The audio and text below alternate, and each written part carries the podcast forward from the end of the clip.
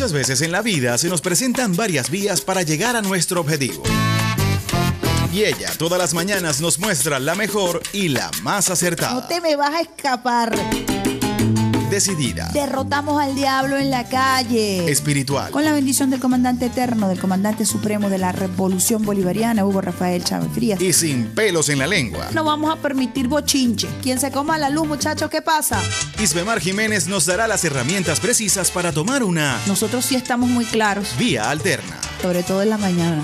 Todos los lunes, miércoles y viernes, desde las 6 y 30 de la mañana, nos nutrirá con análisis y con el toque tropical que la caracteriza. Besito de coco con piña, qué rico. Vía Alterna. Transmitido por Salsa Caribe 102.3 FM y el Sistema Radio Nacional de Venezuela. Con Vía Alterna. Quítate de la vía, Perico. Recorriendo la patria. Quítate de la vía, Perico.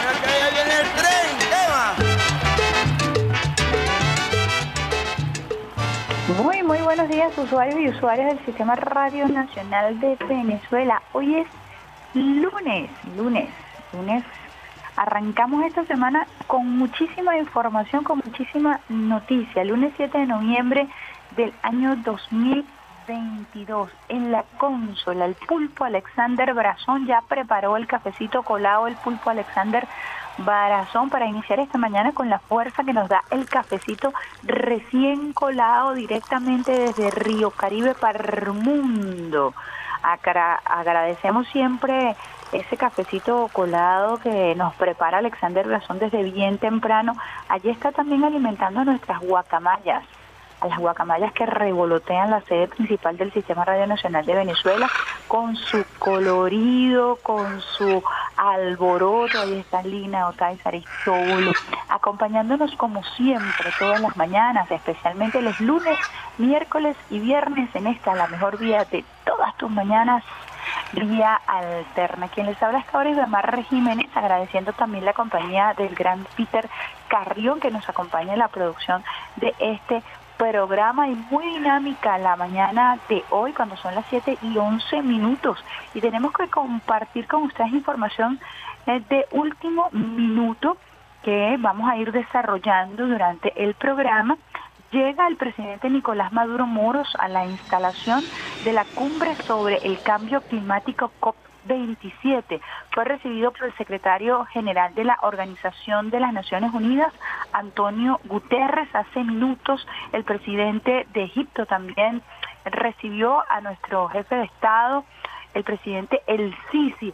La llegada de nuestro presidente Nicolás Maduro Moros la van a poder ustedes vis- vi- visualizar en un video que vamos a colgar en nuestra red social Twitter, arroba RNB Informativa, y está tecleando nada más y nada menos que Rafaelita Romero.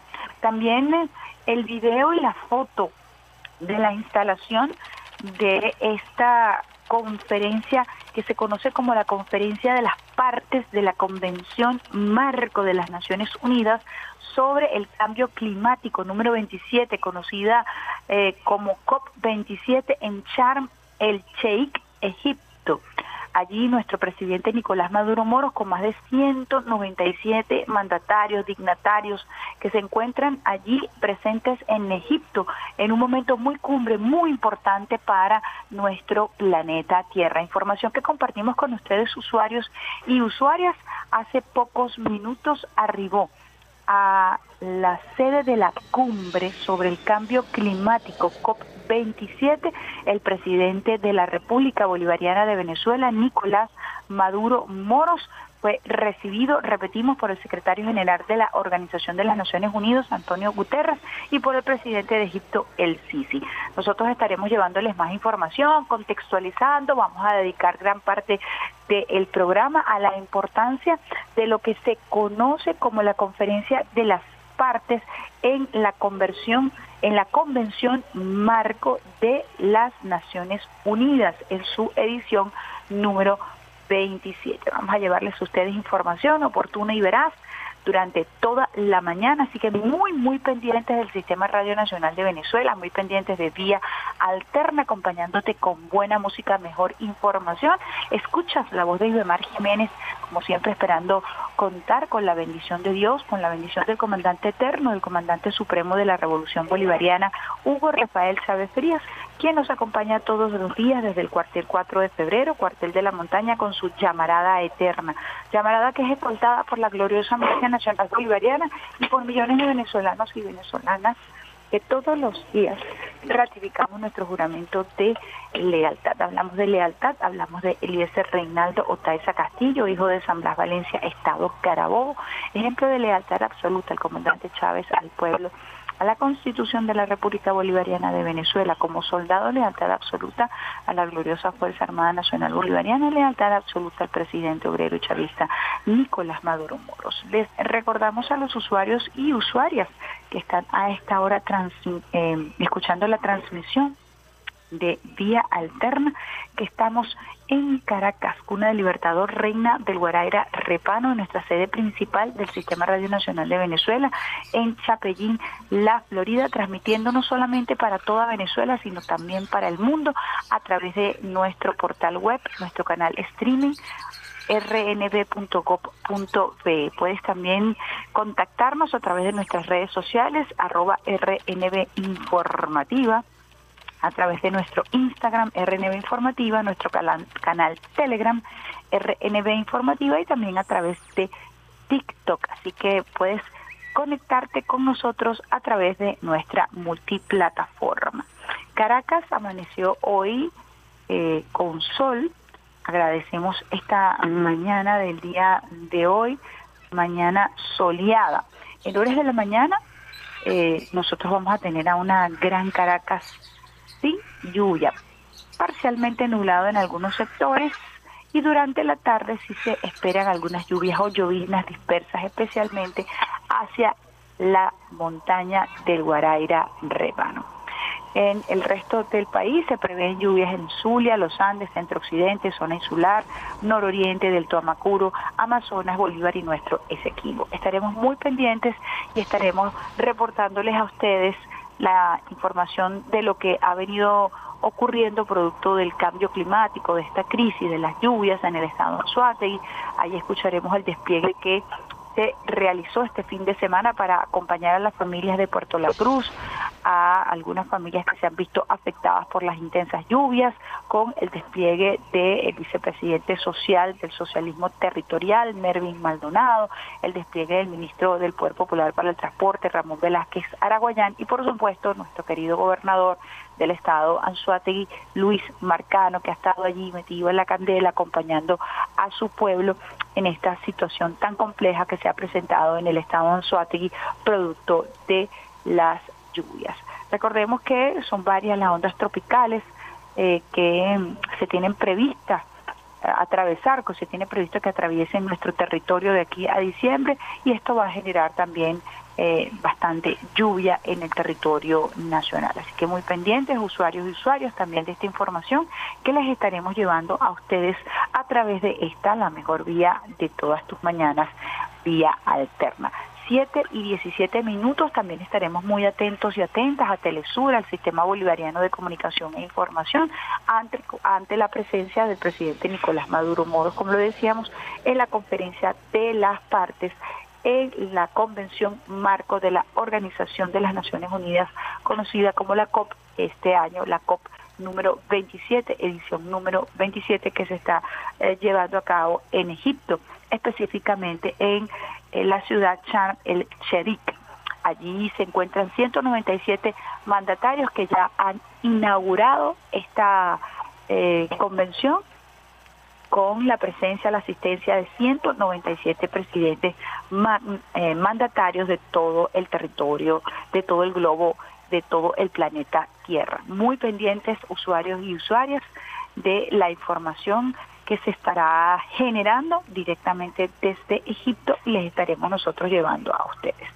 Este fin de semana Caracas estuvo muy activo eh, la actividad recreativa, la actividad de entretenimiento, de musical, hubo varios conciertos, el concierto de los 90, el concierto de Natalia Jiménez, el concierto del Gran Combo, muy activa la industria del entretenimiento en nuestro país y nosotros vamos a llevarles a ustedes algunos temas. Vamos a llevarles temas relacionados con África porque recordemos que este 10 de noviembre arranca la Feria Internacional del Libro en los espacios de la Galería de Arte Nacional aquí en Caracas esta Feria Internacional del Libro eh, estará rindiendo homenaje o tendrá como país invitado o como continente invitado a África. Así que nosotros estaremos también colocando música contemporánea africana para que ustedes puedan también eh, sentirse ya en ambiente de lo que será esta Feria Internacional del Libro, como nos ha compartido Raúl Casal, quien es viceministro del Ministerio del Poder Popular eh, para la Cultura, con él estuvimos conversando el viernes pasado, y también el ministro Ernesto Villegas, quien nos ha comentado eh, la importancia de realizar esta actividad en la Galería de Arte Nacional. Por primera vez se realizará la Feria Internacional del Libro en estos espacios que han sido acondicionados, por supuesto, para tener una fusión de todas las artes y para incluir en esta oportunidad la oralidad, la cultura oral africana que es tan importante para estos pueblos y que les ha permitido mantener de generación sus leyendas, costumbres. Así que dedicaremos parte de nuestra el día de hoy a nuestro continente africano. Vamos a arrancar un tema musical a propósito de estas actividades, estos conciertos que se han venido realizando en nuestro país, especialmente este fin de semana, como lo decíamos, muy activa Caracas con una gran diversidad de conciertos y vamos a arrancar con Natalia Jiménez, creo en mí. Natalia Jiménez es una cantautora española que comenzó a hacerse famosa con la agrupación Quinta Estación en el año 2000. Vamos a compartir entonces un tema mm, de Natalia Jiménez, creo en mí, y al regreso mucho, mucho más. Hoy vamos a estar apuraditos, así agitados en este inicio de mañana. Besitos de coco con piña, por favor, a todos los niños y niñas que hasta ahora se están preparando para ir al colegio.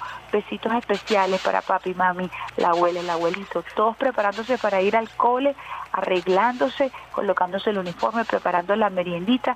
Besitos de coco con piña, mucho éxito en este inicio de semana para todos aquellos que están eh, a esta hora desplazándose al colegio o preparándose para ir al cole, al cole con la familia, con papi, mami, con todos los que nos acompañan en este inicio de semana y que además ese, ese alboroto, ese revolucio que se genera en la mañana en torno a los niños y a las niñas, nos dan fuerza, nos dan energía y nos ponen a tono con el inicio de semana. Así que besitos de coco con piña para todos ustedes, niños y niñas. Arrancamos entonces con Natalia Jiménez, creo en mí.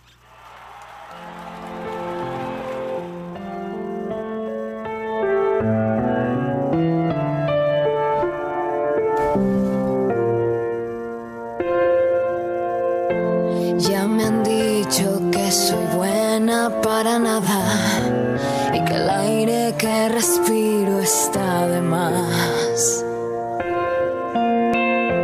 Me han clavado en la pared contra la espada, he perdido hasta las ganas de llorar. Pero estoy de vuelta, estoy de pie y bien alerta, estoy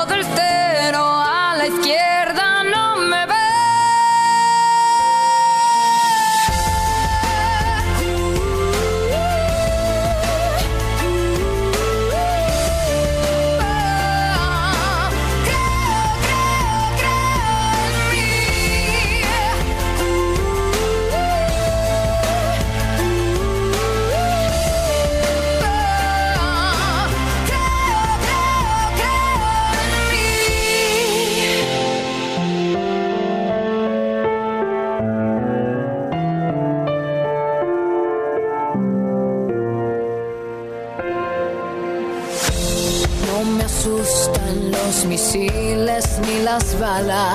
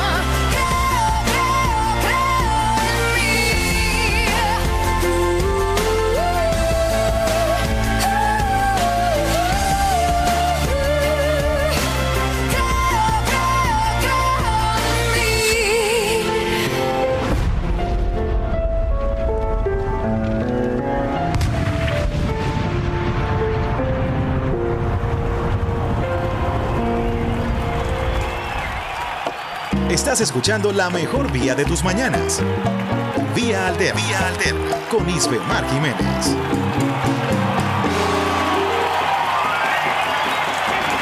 Quítate de la vía, Perico, que ya viene el tren. Eva. Vía Alterna, la mejor vía de todas tus mañanas. Aquí estamos apretaditos con esta agenda del presidente Nicolás Maduro Moros, quien eh, ya está formando parte de esta conferencia de las partes en la Convención Marco de la Organización de las Naciones Unidas. Estamos recibiendo información así, rapidito, eh, de último minuto y vamos a estar compartiendo con ustedes. Aquí le voy a enviar a Alexander Brazón, luego de lo que fuera la instalación de esta conferencia de las partes de la Convención Marco de la Organización de las Naciones Unidas.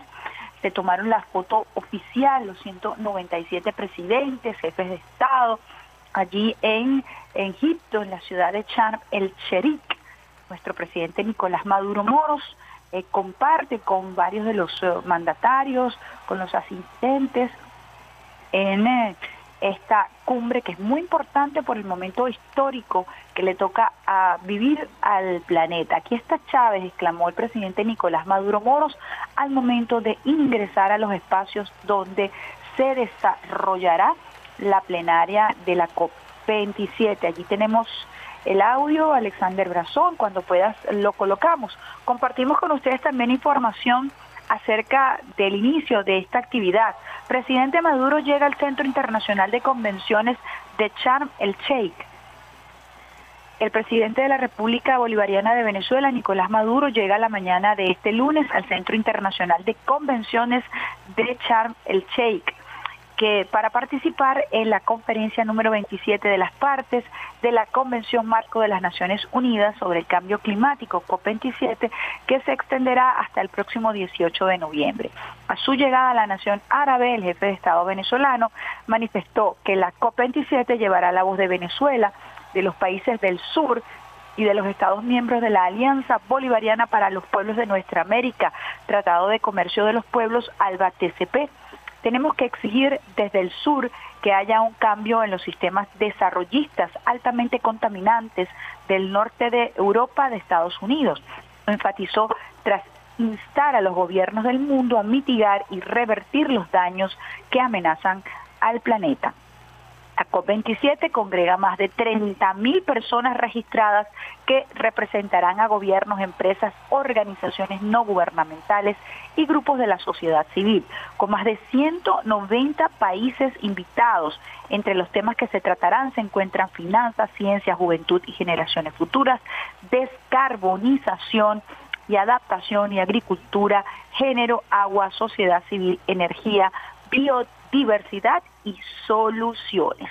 Información que compartimos con ustedes, usuarios y usuarias, eh, con la fuente de prensa presidencial. Vamos a escuchar el audio del presidente Nicolás Maduro Moros cuando arribó a las instalaciones, a los espacios en donde se desarrollará la plenaria de la COP27. Vamos a escuchar.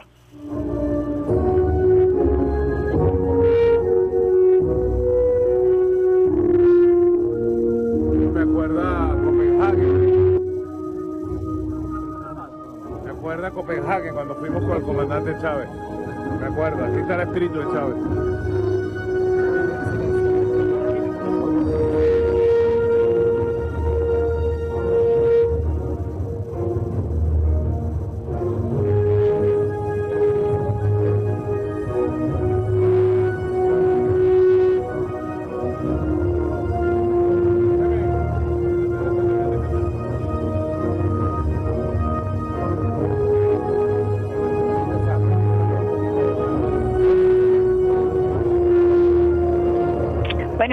Audio ambiente del arribo del presidente Nicolás Maduro Moros al centro de convenciones en donde se estará realizando esta conferencia de las partes en la Convención Marco de la Organización de las Naciones Unidas, conocida como COP27. Allí el presidente Nicolás Maduro Moros señaló indicó, destacó, aquí está Chávez, por supuesto recordando cuando el entonces canciller, hoy presidente de la República, Nicolás Maduro Moros, acompañó a la cumbre de cambio climático al presidente eterno, el comandante eterno Hugo Rafael Chávez Frías, en lo que se conoció como la cumbre de Copenhague en el año 2009.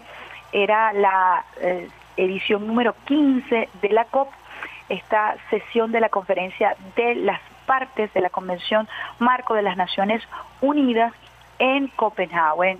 Allí estuvo el eh, canciller, entonces hoy presidente Nicolás Maduro Moros, acompañando a nuestro comandante y presidente eterno eh, Hugo Chávez Frías. Así que importante información, estamos compartiendo con ustedes información apenas nos va llegando de todo lo que se está dando a esta hora en Chan el Cherik, en Egipto, en donde está la convención para la COP número 27. Estamos compartiendo con ustedes usuarios y, usuarias información de último minuto, así que estamos acelerados con muchísima adrenalina, esperando por supuesto cualquier reacción. Ya va a iniciar esta conferencia de las partes allí en Egipto con la presencia de nuestro presidente Nicolás Maduro Moros y les estaremos llevando a ustedes información en la medida que nos vaya llegando para que ustedes puedan arrancar esta mañana con información oportuna y veraz. Desde muy temprano, a través de esta, la mejor vía de todas sus mañanas de alterna.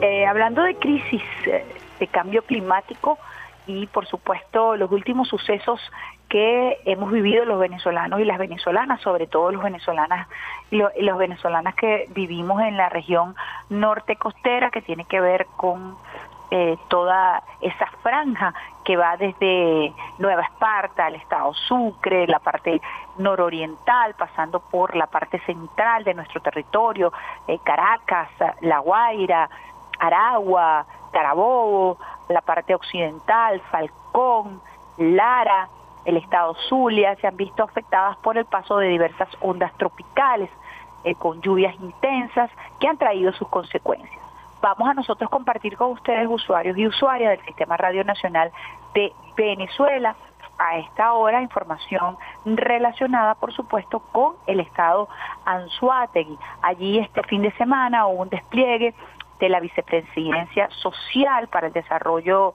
eh, Territorial con Mervin Maldonado al frente, allá estuvo el ministro del Transporte, Ramón Velázquez Araguayán y por supuesto Luis Marcano. Vamos a compartir con ustedes información de último minuto. Bueno, estamos aquí en el estado Anzuategui, particularmente en el municipio Sotillo, desde Pozuelos, específicamente en el sector Valle Verde, que el pasado jueves, en horas de la tarde, producto de la crisis climática que vive el mundo entero, ha afectado con intensas lluvias a nuestro país y se dio una afectación en esta zona. Eh, Valle Verde está compuesto por 2.117 familias, de las cuales fueron afectadas 229 y que desde el primer momento hemos estado en la atención integral en las diferentes materias y queremos dar un reporte de lo que hasta este momento son las primeras 72 horas de atención en el trabajo que se ha venido realizando. Acá, en este espacio, 186 viviendas fueron afectadas en los diferentes niveles, entre leves, moderadas y graves, la atención médica para los heridos, de igual forma la atención en materia de agua potable para todos quienes aquí habitan. A través de la misión alimentación se ha hecho la distribución total, la cobertura del 100% de alimentación para este espacio. De igual forma, son más de 30 maquinarias entre camiones, mini shower, paylover, retroexcavadoras que están haciendo las labores para el despeje de las vías principales, para ir atendiendo casa por casa también. Hay más de 250 hombres de nuestra Fuerza Armada Nacional Bolivariana, cuadrilleros que están trabajando en conjunto con la misión tricolor para el despeje de los sedimentos y de los escombros. Se ha restituido el 85% de la electricidad en este espacio. De igual forma, con todo el sistema de misiones y grandes misiones, con el movimiento Somos Venezuela, con nuestros líderes de calle, de comunidad y de VC, se está desarrollando el casa por casa, el censo con la identificación particularizada de la atención a cada una de las personas afectadas, de la cobertura a quienes tengan mayor vulnerabilidad, mujeres embarazadas, mujeres lactantes, personas con alguna discapacidad, adultos, adultas mayores, niños y niñas. De igual forma, se ha establecido en este espacio el puesto de comando presidencial. Aquí me acompaña el mayor mayor general, responsable de la SODI, el general de la REDI, los organismos de seguridad del Estado, el gobernador, el alcalde, el sistema de misiones en pleno y los líderes y lideresas de nuestro partido que se ha establecido para ir determinando en cada una de las zonas afectadas, no solo aquí en Valle Verde, en las diferentes zonas del municipio Sotillo, de igual forma en, el municipio Guanta, en el municipio Simón Bolívar, Barcelona, para que donde existan estas afectaciones llegue esa mano protectora de nuestro presidente Nicolás Maduro en articulación perfecta en todos sus niveles, nacional, regional, municipal y popular. También, bueno, se ha dispuesto el despliegue de todas las fuerzas de seguridad para garantizar la seguridad de los afectados. Seguiremos aquí, así como estamos en el resto del país, en donde se han presentado las afectaciones en Tejería, en El Castaño, en Caracas, en Falcón, en los diferentes estados, protegiendo a nuestro pueblo. Ha sido la orientación de nuestro presidente Nicolás Maduro, quien se encuentra en este momento, como saben ustedes, en Egipto para la cumbre del cambio climático. Justamente estos son efectos de esa crisis climática que vive el mundo entero, pero que hay una revolución bolivariana, un gobierno bolivariano que protege a su pueblo y que estaremos aquí hasta que hayamos restituido en el 100% todas las labores necesarias. Las personas que además han tenido que ir a algún refugio, en este caso los que se han dispuesto, hay en este momento 260 personas en refugios solidarios y algunos temporales también, para que vayamos con la gran misión Vivienda Venezuela a atender su afectación. También Luis José Marcano pues, nos diera todo lo que ha sido el trabajo y el avance que se ha dado acá desde el primer momento, gobernador. Un esfuerzo extraordinario que usted ha descrito en cifras, en números, que permiten evidenciar todo el compromiso que tiene nuestro gobierno bolivariano con las personas afectadas en esta situación. Pero yo quisiera destacar, vicepresidente, el 10% de esta comunidad de Valle Verde ha sido afectada y el otro 90% lo que ha hecho inmediatamente es ponerse al servicio de esas personas afectadas, abriendo espacios para el refugio, generando atención, llevando de lo poco, compartiendo de lo que se tiene en el hogar. Y más allá de la comunidad, bueno, toda la sociedad anzuatiguense se ha puesto al servicio, alcaldes en todos nuestros municipios, bueno, organizaciones, movimientos religiosos a quienes agradecemos también muchísimo toda su disposición a colaborar en esta situación. Nuestro pesar siempre, por supuesto, por la vida de las personas que aquí fallecieron, a sus familias, a sus personas más cercanas, se les ha estado, por supuesto, dando la debida atención. Así que bueno, con, la, con el dolor que eso implica, por supuesto, más allá la fortaleza que nos va a dar el salir con mayores capacidades de esta situación y por supuesto hacer las correcciones necesarias en estos espacios para que esto no vuelva a suceder. Bueno, de esta manera concluimos el balance. Aquí seguimos en despliegue, en trabajo, como nos ha orientado nuestro presidente Nicolás Maduro. Muchísimas gracias. Bueno, ya escuchábamos el despliegue en el estado en Suátegui. Allí Mervin Maldonado, quien es el vicepresidente social para el socialismo territorial en ese despliegue importantísimo en el estado de Anzuategui. También escuchábamos a nuestro querido gobernador Luis José Marcano, quien ha estado acompañando a las familias. Él eh, señalaba 10% de las familias que se han visto afectadas.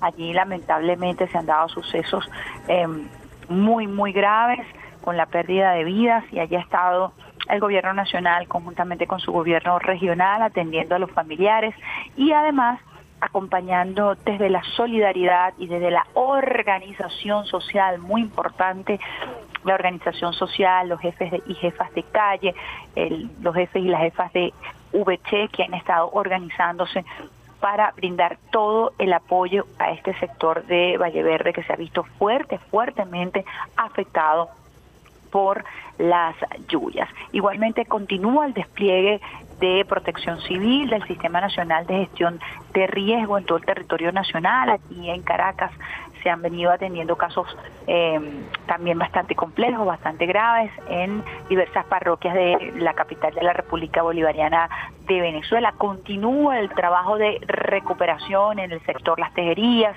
en el sector El Castaño, en el estado Aragua, también se ha venido trabajando, por supuesto, en La Guaira, eh, directamente con el gobernador Terán y el gobierno nacional, atendiendo eh, cuidadosamente la parte sur, la región sur del estado Zulia, eh, al sur del lago, también eh, allí hay un acompañamiento constante, permanente de varias autoridades, allí se encuentra también el almirante en jefe Remigio Ceballos pasando revista acerca de la situación eh, al sur del lago, en fin, el gobierno nacional desplegado en todo el territorio nacional para atender precisamente la afectación sobre nuestro territorio causada por el cambio climático toda la erosión que el modelo desarrollista vinculado a la explotación irracional, al capitalismo salvaje, ha dejado en nuestro planeta Tierra. Por eso es muy importante Además, la asistencia de nuestro presidente Nicolás Maduro Moros a la COP27, elevando la voz del ALBA, elevando la voz de nuestros pueblos de América del Sur, por supuesto, eh, alzando la voz para señalar que eh, ha sido Estados Unidos, Canadá, ha sido Europa eh, los grandes responsables preciso, precisamente de la emisión de estos gases de invernadero que han deteriorado nuestra capa de ozono, que han venido deteriorando nuestro planeta Tierra, elevando la temperatura, eh, haciendo que se derritan los glaciales y esto ha generado, por supuesto, un desequilibrio ecológico que ha afectado a todo el globo terráqueo. Importantes las decisiones porque pudiéramos estar en un punto de no retorno sin ser, fatalistas, así lo indican algunos especialistas en la materia. Es muy importante que aquí en Egipto se tomen decisiones realmente que impacten y que terminen eh, por eh, quizás detener esta erosión causada por eh, la mano capitalista que ha deteriorado nuestro planeta Tierra. Así que la postura de Venezuela será muy importante porque además Venezuela elevará la voz de los pueblos de Sudamérica, de eh, el ALBA. Recordemos que en el encuentro del presidente Nicolás Maduro Moros con Gustavo Petro se ha eh, acordado reactivar toda la defensa de la Amazonía y esta también ha sido una propuesta vital muy importante del presidente electo de Brasil, Lula da Silva. Así que estamos en un buen momento en América Latina para elevar la voz, para defender a nuestra Amazonía, que es el pulmón del planeta, y contribuir así desde el sur a que podamos rescatar a este hermosísimo planeta conocido como planeta Tierra. Vamos a una pausita musical con mucha información, como les decía a ustedes en la mesa, 7 y 42 minutos. Vamos con un tema musical de un cantante nigeriano, cantante compositor, que también está dando que hablar. Es de origen eh, nigeriano, Nigeria está dándola toda en, en cuanto a música. Estamos hablando de Iván Ikubor, conocido comercialmente como Rema. Es rapero, músico oriundo de Nigeria y vamos con un tema que se ha popularizado a través de las redes sociales, muy contagioso, muy, muy pegajoso, se llama Calm Down, Cálmate, de el cantante compositor nigeriano Rema.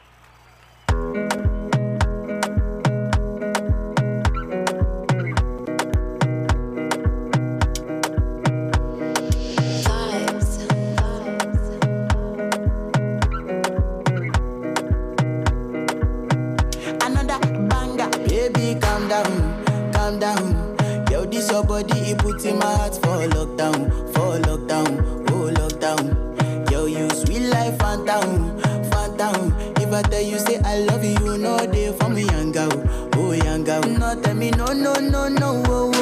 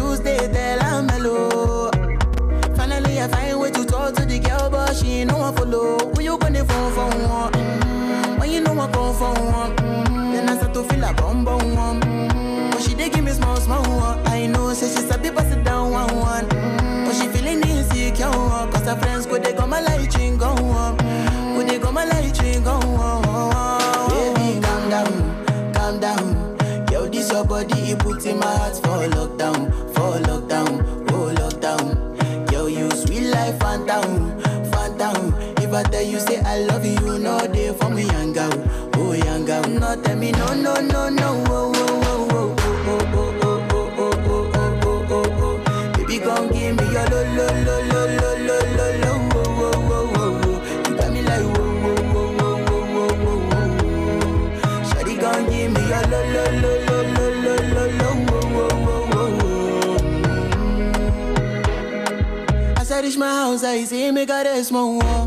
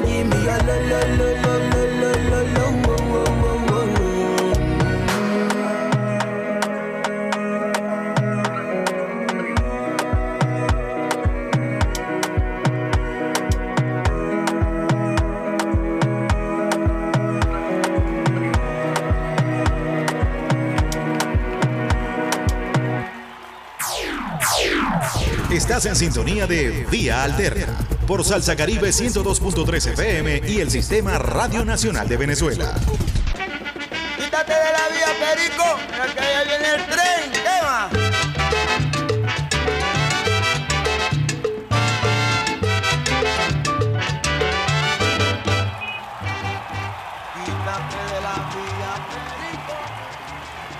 Vía Alterna, la mejor vida de todas tus mañanas, por aquí por el Sistema Radio Nacional de Venezuela, saludando a nuestros canales regionales, RNB Zulia, RNB Táchira, RNB Portuguesa, RNB Los Llanos, RNB Anzuategui y RNB Región Central.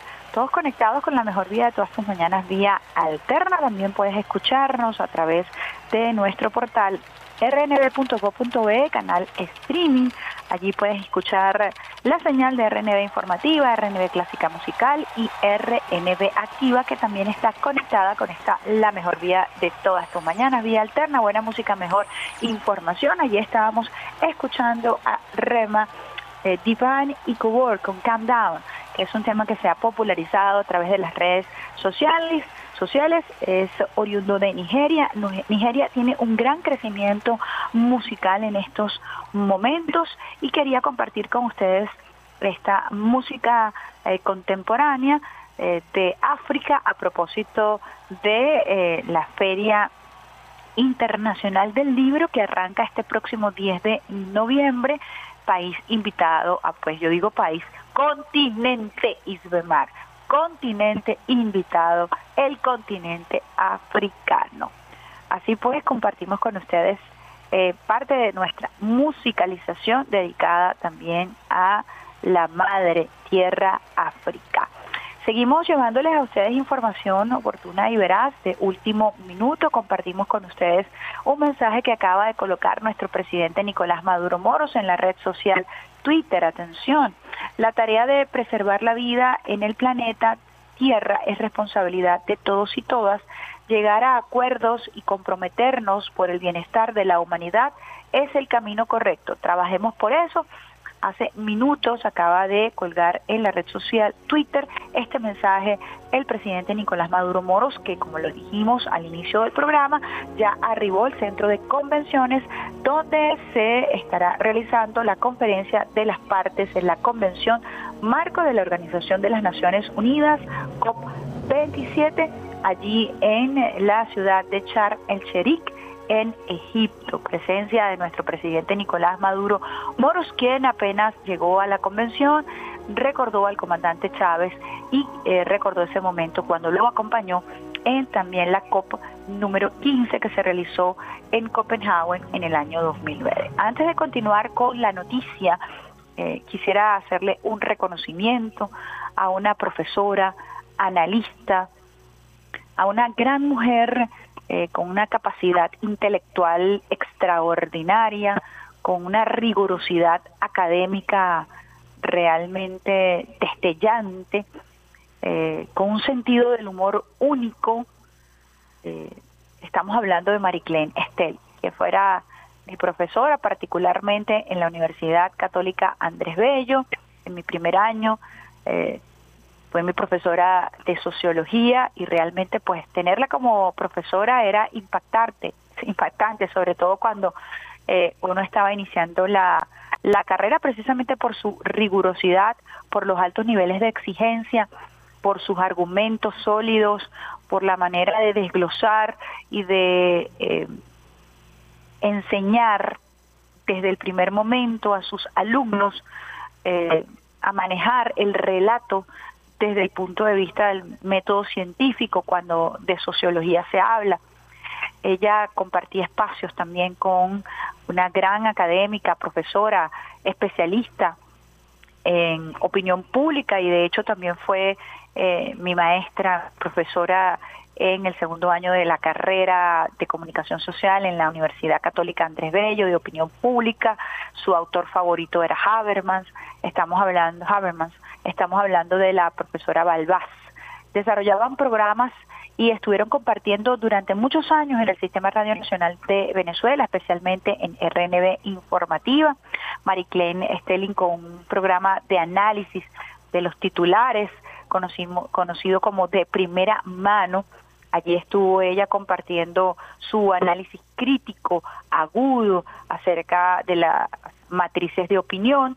Y allí también estuvo compartiendo en algún momento con la profesora Balbás, quien, como les digo, era experta en el manejo de opinión pública.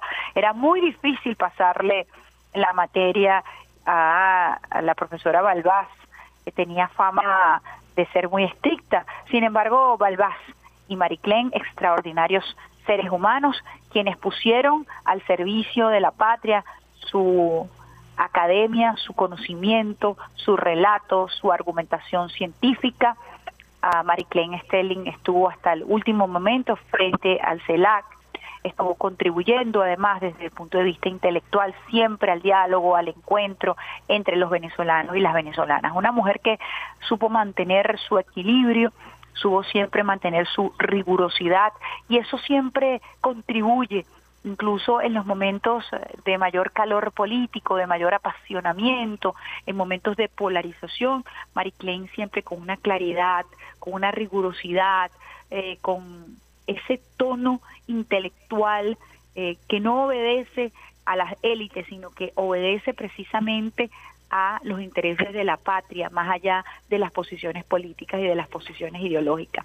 Nuestro reconocimiento, por supuesto, Mariclén Stelling, nuestro abrazo a sus hijos, familiares, amigos, a quienes estuvieron compartiendo con ella desde el CELAC eh, sus eh, últimos días como académica, como mujer comprometida, una mujer muy valiente, además una mujer con muchísima conciencia de género y lo que significaba estar presente como mujer dentro de la academia. Así que nuestro abrazo, recordamos a Mariclén por todo lo alto, como una gran profesional, como una gran mujer, como una gran intelectual, como una gran patriota, siempre comprometida con las causas de la defensa de la verdad, con una capacidad de reconocer el sentido de la oportunidad en el manejo de la opinión pública, información oportuna y veraz.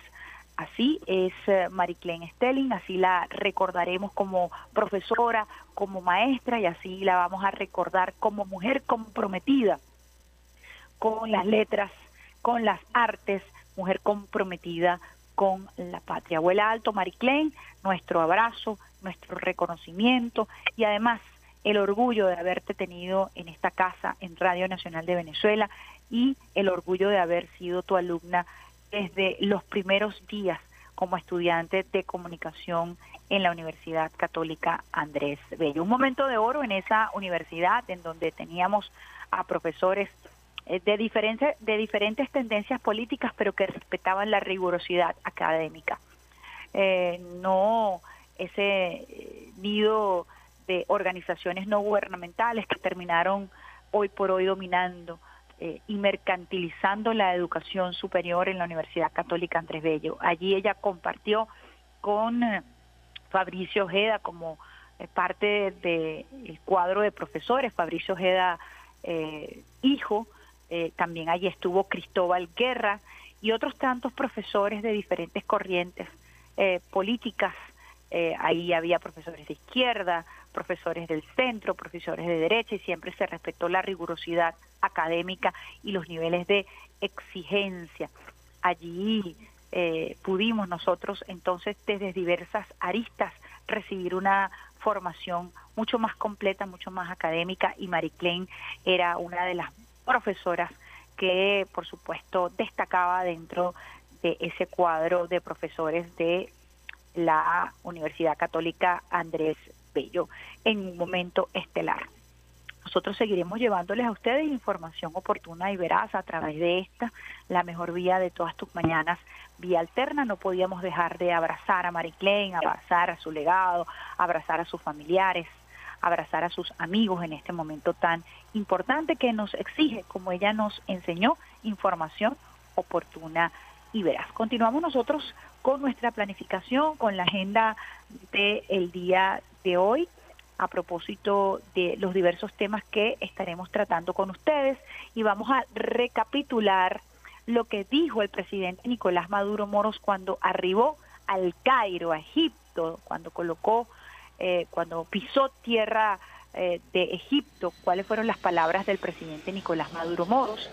Y luego vamos a analizar eh, un poco con Madeleine García, quien se encuentra también en Egipto, de qué se trata esta cumbre. Vamos a escuchar a Alexander Brazón, al presidente Nicolás Maduro. Llegando a Egipto, tenía un buen contacto con la delegación que nos ha recibido del gobierno del presidente Al-Sisi. Hemos conversado de diversos temas de la relación bilateral y bueno, le hemos deseado al gobierno del presidente Al-Sisi todo el éxito la participación de más de 196 países en esta cumbre del cambio climático.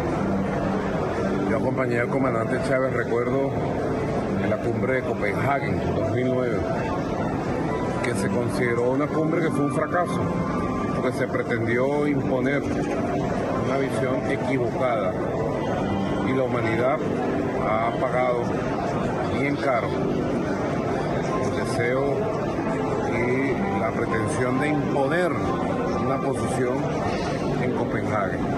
Ya el comandante Fidel Castro en el año 92 en la cumbre de la Tierra, cuando se firmó el primer convenio multilateral para atender el tema del cambio climático en 1992 ya alertaba de que la situación pareciera irreversible. Ya en el año 92, en el 2009 le tocó al comandante Hugo Chávez. Y ahora nos toca a nosotros traer la voz de los pueblos del sur, el reclamo de los pueblos del sur, porque se cumplan los planes de mitigación y de atención de lo que es un modelo capitalista destructivo que sencillamente genera la contaminación de mares, ríos, los gases de efecto invernadero que han generado bueno, el sobrecalentamiento del planeta Tierra y todos los efectos que padecemos,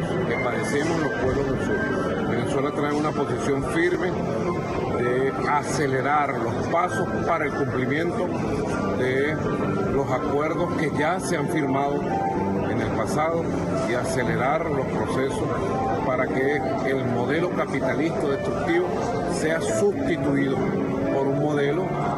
por un modelo respetuoso de las condiciones de vida en el planeta.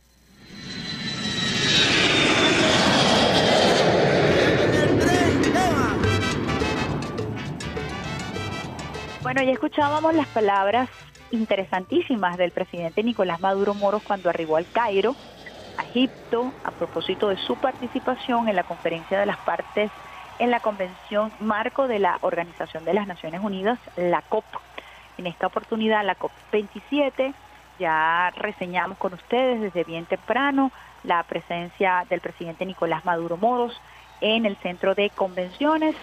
De hecho, acaba de tuitear el vicepresidente sectorial para comunicación, cultura y turismo, Alfred Nazaré. Es noticia, presidente Nicolás Maduro participa en las primeras mesas de trabajo en torno a la crisis alimentaria a propósito de la crisis climática.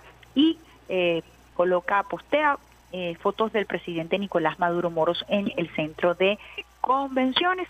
Hace pocos minutos también el presidente Nicolás Maduro Moros tuiteó la tarea de preservar la vida en el planeta Tierra es responsabilidad de todos y todas. Llegar a acuerdos y comprometernos por el bienestar de la humanidad es el cambio correcto. Trabajemos por eso.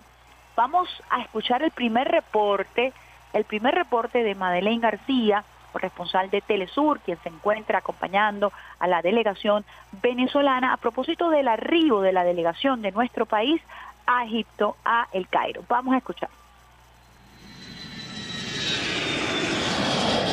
Después de su salida del Cairo, así arribó el presidente de Venezuela, Nicolás Maduro, a la ciudad egipcia Char el para participar en la cumbre del cambio climático que abordará tres temas principales: mitigación de efectos de gases invernaderos, adaptación a la situación actual del calentamiento global y el financiamiento ambiental. Fue recibido por la ministra de Cooperación Internacional del gobierno del presidente El Sisi. Este lunes será la inauguración de la COP27 y se prevé que el mandatario venezolano intervenga en la mesa de trabajo de la seguridad alimentaria y el día martes en la plenaria central de la cumbre climática. Se espera la participación de al menos 197 países del mundo en la cita que inicia este 7 y concluye el 18 de noviembre. Madeline García, Telesur, Char Echey, Egipto.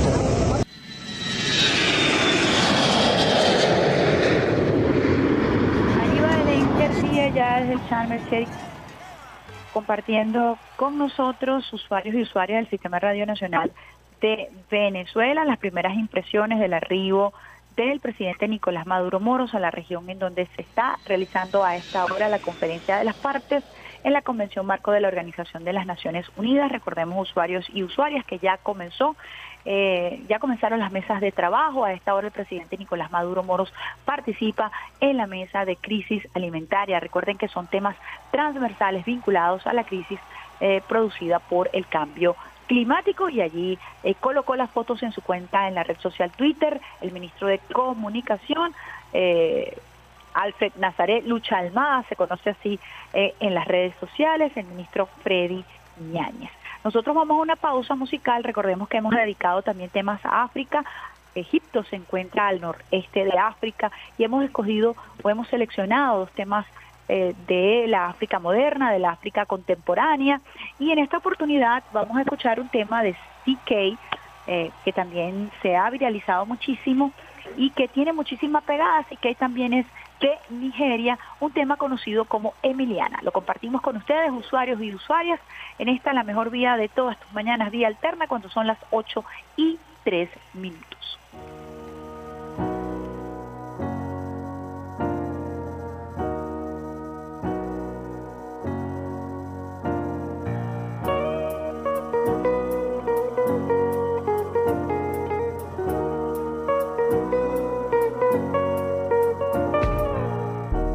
Because of you, I be on the phone all night long. Oh. Don't be smart when you do it to me. Oh no, no, no. I be on my business, shawty, but you be on my mind, shawty. Let me, let me, follow my, my honey, uh, uh. Kiss me to the cellular, kiss me to the phone. Can't you see I'm into ya? Can't you see I'm in love? Kiss me to the cellular, kiss me to the phone. Yeah, messing with my medulla. I can't talk alone.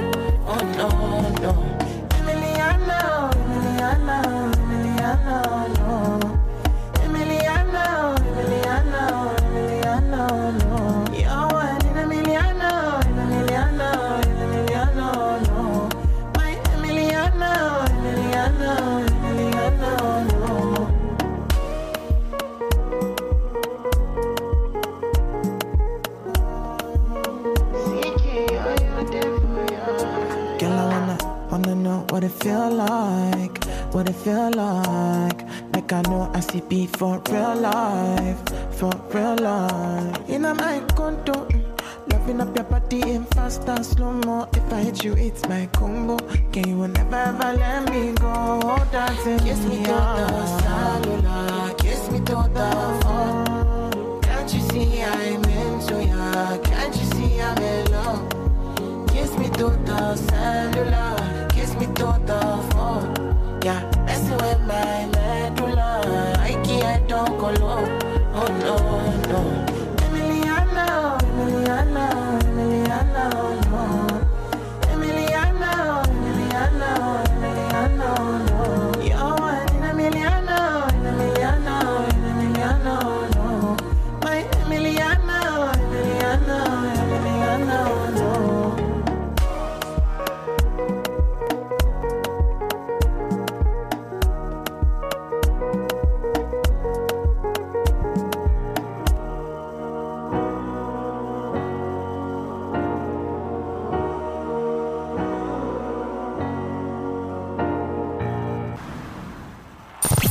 Estás en sintonía de Vía Alterna con la periodista Isbe Mar Jiménez. Quítate de la vía, Perico, mira que allá viene el tren, ¿qué va? 8 y 6 minutos en esta, la mejor vida de todas tus mañanas, vía alterna. Nosotros con la adrenalina propia del ejercicio periodístico, información oportuna y veraz, información que nos llega de último minuto desde Egipto, desde la ciudad de Sharm el Sheikh. Eh, con Madeleine García vamos a escuchar un reporte que nos hace Madeleine, un reporte de color acerca de esta ciudad y de lo que está ocurriendo a esta hora. El Golfo del G, que eso significa el nombre de la ciudad, donde se inaugura oficialmente este 7 de noviembre la cumbre climática de la Organización de las Naciones Unidas. En su edición número 27, Egipto organizó en un gran complejo que está dividido en cuatro áreas esta cumbre. Vamos a escuchar el reporte que nos envía Madeleine García para que ustedes puedan eh, contextualizar, ubicarse en el lugar donde a esta hora el presidente Nicolás Maduro Moro se está compartiendo con la mesa de crisis alimentaria a propósito de los diversos temas que se manejan en esta cumbre de cambio climático. Recuerden que son temas transversales, como lo hemos ido conversando durante esta eh, programación, durante el programa Vía Alterna. Vamos a escuchar a Madeleine García.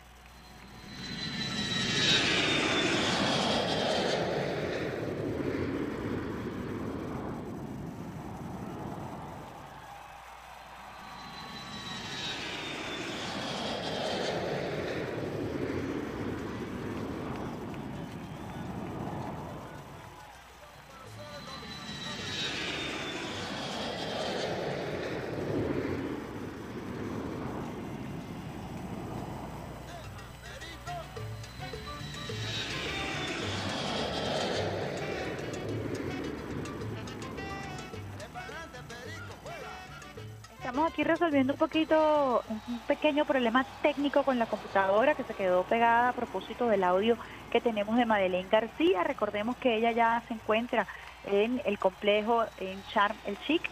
Sharm el Sheikh significa el Golfo del Jeque, el nombre de la ciudad donde se está realizando a esta hora oficialmente eh, la cumbre, la conocida COP número 27, eh, que significa o que es cuyas siglas representan conferencia de las partes en la Convención Marco de la Organización de las Naciones Unidas, edición número 27.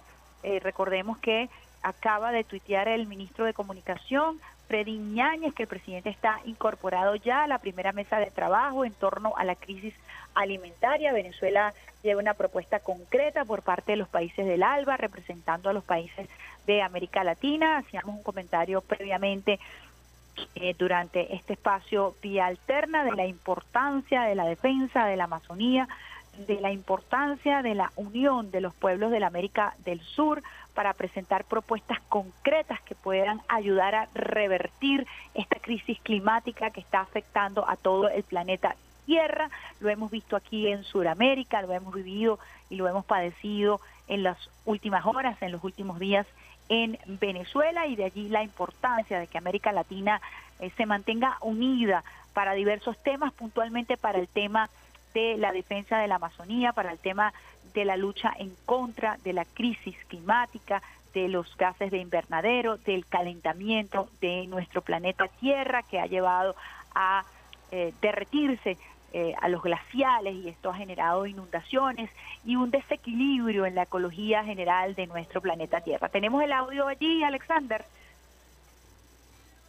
Estamos esperando resolver eh, este interesante reporte porque es muy importante que nosotros también conozcamos eh, dónde se está realizando esta convención, las características, la cultura eh, de Egipto, cómo se ha organizado. Decía Madeleine que en esta convención es un gran complejo, esta convención dividido en cuatro áreas, para poder incorporar a las diversas mesas de trabajo. Estamos hablando de más de 30 mil personas que se están congregando en esta eh, conferencia con 190 países que asisten para discutir el cambio climático, hay organizaciones no gubernamentales, hay la, existen también agrupaciones de la sociedad civil que han decidido participar y se han incorporado a esta discusión como parte de la necesidad de recoger los diversos aspectos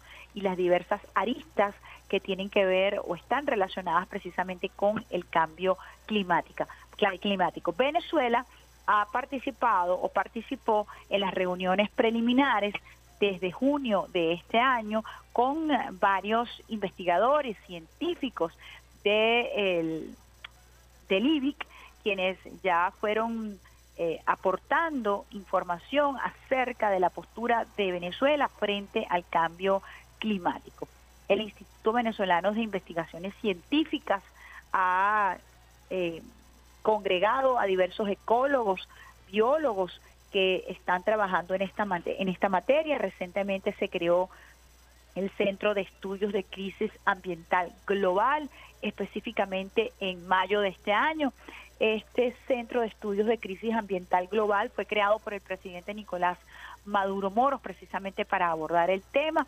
De allí han salido científicos que forman parte de la delegación venezolana y que han estado discutiendo el tema para llegar a acuerdos preliminares a partir de junio de este año. Allí Venezuela eleva diversas propuestas eh, que seguramente serán resaltadas por el presidente Nicolás Maduro Moros, quien ya nos ha dado luces acerca de eh, la postura de Venezuela cuando arribó a Egipto. Vamos a escuchar entonces esta eh, nota de color de Madeleine García a propósito de la ciudad El Cericó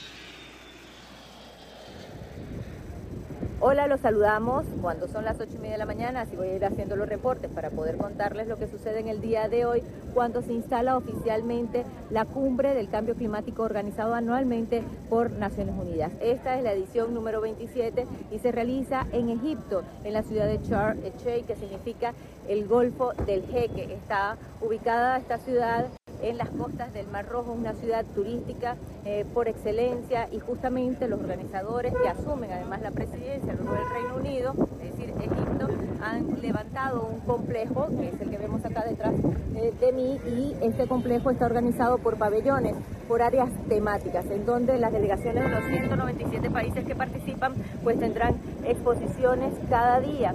Esto eh, eh, en el día de ayer eh, inició, pero oficialmente hoy hasta el 18 de noviembre, es decir, 10 días en donde debatirán qué va a suceder con el cambio climático, cuáles son los compromisos de los países. Y hay tres temas especiales. El eh, primero, que es la mitigación, es decir, qué se va a hacer para poder disminuir los gases de efecto invernadero. Luego, la adaptación, es decir, cómo los países asumiendo la realidad de lo que está ocurriendo en el planeta, que son tormentas tropicales, bueno, todos los efectos del cambio climático se van a adaptar para poder eh, salvar o eh, proteger a la población. Y en tercero, el financiamiento. Este año Egipto se ha propuesto que se pase de eh, la palabra, de los compromisos escritos a la acción, a la planificación para que pueda haber resultados, porque es ahora o nunca, han dicho los científicos si no se toman correctivos ya, en ocho años el cambio climático será irreversible y así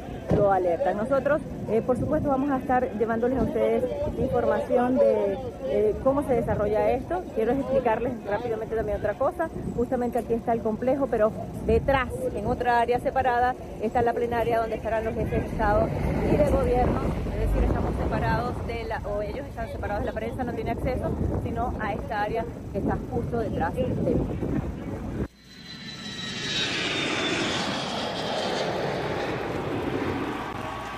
Allí el avión de Alexander Brazón finalmente logró aterrizar en el audio de Madeleine García, quien nos narra precisamente, fíjense qué bonito es hacer periodismo de manera integral, no solamente eh, dedicarse a las declaraciones y a la información de último minuto, que es muy importante, que tiene que ver con la base fundamental del ejercicio de nuestra profesión, sino que también eh, podemos situar, contextualizar, al usuario y a la usuaria acerca del lugar donde se está realizando nada más y nada menos esta conferencia, eh, conocida como la COP, Conferencia de las Partes en la Convención Marco de la Organización de las Naciones Unidas, cómo está dividido el gran centro de convenciones en varios pabellones, esto para facilitar la integración de las delegaciones de más de 190 países que están participando en la COP27, las mesas de trabajo, el complejo y hoy con las redes sociales nosotros también vamos a estar compartiendo parte de estos videos en las redes sociales de RNB Informativa para que ustedes puedan también a través de las redes sociales eh, poder eh, eh, enterarse, poder disfrutar de estos videos y tener una visión más amplia del lugar donde se está realizando esta convención, esta cumbre. Allí se encuentra ya sentadito en, en, una de las mesas de trabajo, las mesas de trabajo de crisis alimentaria, el presidente Nicolás Maduro Moros. Allí con toda su experiencia, con ese bagaje eh, académico, cultural que le ha dejado la experiencia de haber sido el canciller del comandante Chávez por más de seis años y haber trabajado conjuntamente con él todo este concepto de la defensa del cambio climático. No es poca cosa que el presidente Nicolás Maduro Moros haya acompañado al comandante Chávez, al presidente Chávez como su canciller en la cumbre de Copenhague, una cumbre que fue vital para reconocer que el mundo había hecho poco o casi nada por la defensa del cambio climático. Ahí está el... Eh, protocolo de Kioto, ahí se encuentra el Acuerdo de, de París, eh, que son documentos fundamentales para eh, lograr el consenso entre los países que forman este planeta Tierra y lograr la disminución de los gases de efecto invernadero. Esto no se ha logrado, no hemos podido conciliar y allí el efecto eh, de erosión que ha padecido nuestro planeta Tierra. Es importante tomar decisiones ya, en este momento, para que no nos encontremos en un punto de no retorno. Es nuestro planeta Tierra, es la vida lo que nos estamos jugando en estos momentos y debemos discutir abiertamente la necesidad de lograr un viraje importante para preservar la vida en el planeta. Por eso el comandante Chávez en el plan de la patria en los cinco objetivos históricos, coloca como quinto objetivo histórico la defensa del planeta como un elemento estratégico fundamental del proyecto bolivariano. Vamos con una pausita musical a esta hora, lo vamos a hacer con Selva del Tiempo, Evio Di Marzo, a propósito de estos temas que estamos tocando el día de hoy y al regreso mucho más de esta, la mejor vía de todas tus mañanas, vía alterna.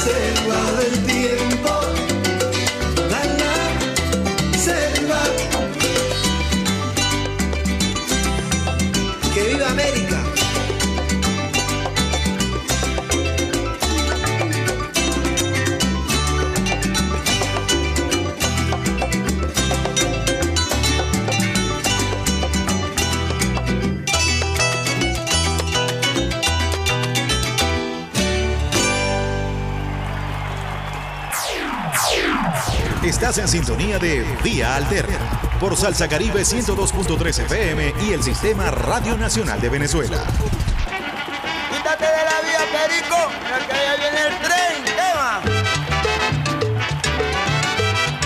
La mejor vía de todas tus mañanas, vía interna. Formación oportunidad y verás con el pulpo Alexander Brazón en la consola, lanzando besitos de coco con piña. A esta hora agradeciendo la contribución de Peter Carrión en la producción y quien les habla hasta ahora, Isbemar Jiménez. Tenemos ya información eh, de primera mano, Alexander Brazón. Tenemos ya nuestro invitado al hilo telefónico.